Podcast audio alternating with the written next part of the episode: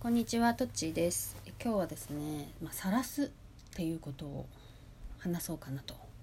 思います。自己開示みたいなことなんでしょうかね。えっと、私はギブの実験室っていうオンラインサロンを、えっと、運営運営側としてやっていて、それにまあ二十数名の方が入ってくださってるんだけどね。その中で話題に出たことで、あの私が別のポッドキャストの「クリエイティブの反対語」っていう番組で恥について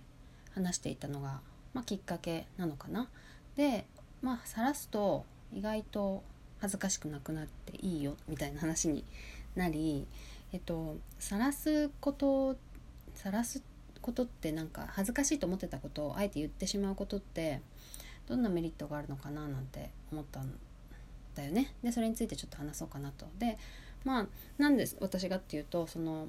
まあ、主催、うん、主催っていうかポッドキャストのねえー、っとギブの実験室というサロンの話をしましたがそれは安田義雄のゲリラマーケティングっていうポッドキャストからできたサロンでその安田義雄さんが、まあ、もちろん入ってるんだけど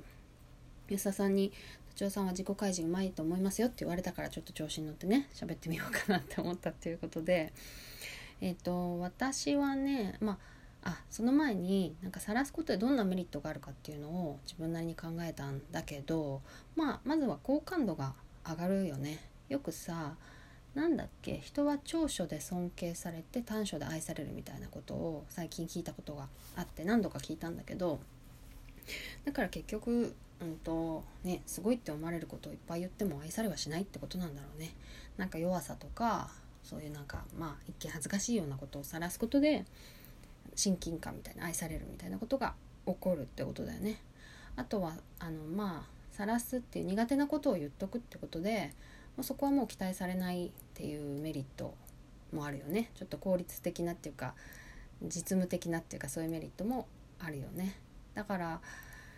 そのその分こう適した仕事がとか役割が回ってくるっていうことはあるかなと。あとはまあ物を隠さなくていいっていう恥ずかしがるって言わないっていうのは隠すってことだからそれによってこう生きやすくなったり生活しやすくなったりするかなって。あとはまあみんなが晒していたら補うことでチームワークが良くなるみたいなことがあるかなってこう私がバーッとねそのコミュニティ内で箇条書きにしたんだけど、まあ、どんな風に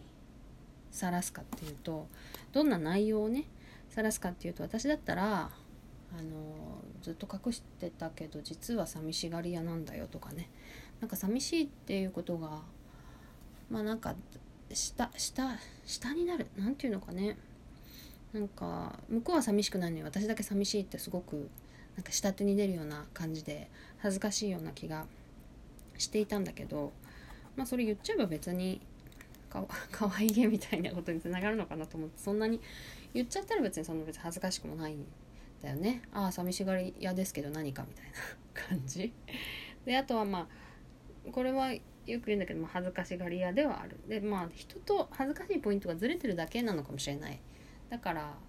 みんな恥ずかしくないのに私だけ恥ずかしいって思うのかもしれないね。もちろん逆もあるからね。こういうポッドキャストをやったりするのはほとんどの人は恥ずかしいと思うけど私はま平気でやってるわけで。ポイントがもしかして違うだけなのかもしれないけどね。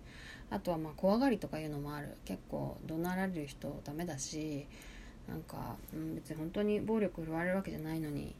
ねなんかこう強気で言ってくる人ってマジでこうちょっとあの体がこう震えるぐらいビビっちゃうようなことはあるね。あるある。であとはおっちょこちょいとかズボラとかそういうなんか細かいエピソードにはこと書かないけれどもあとはねあの不登校のこともあるね。あの子供が学校に行かなくなって、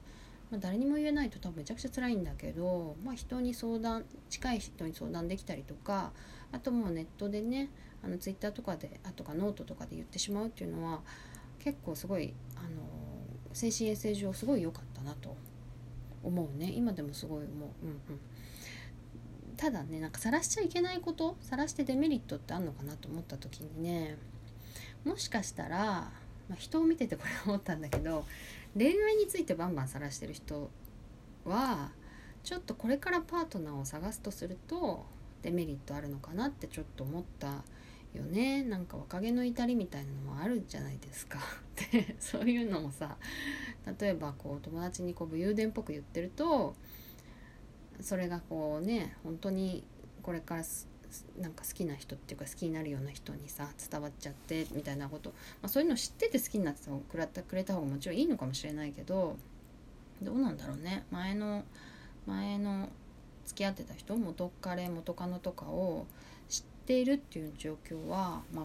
別に必ずしも必要じゃないと思うのね。知らない方がいいみたいなこともあるかなと私は思うから芸能人の人とか大変だよななんて思って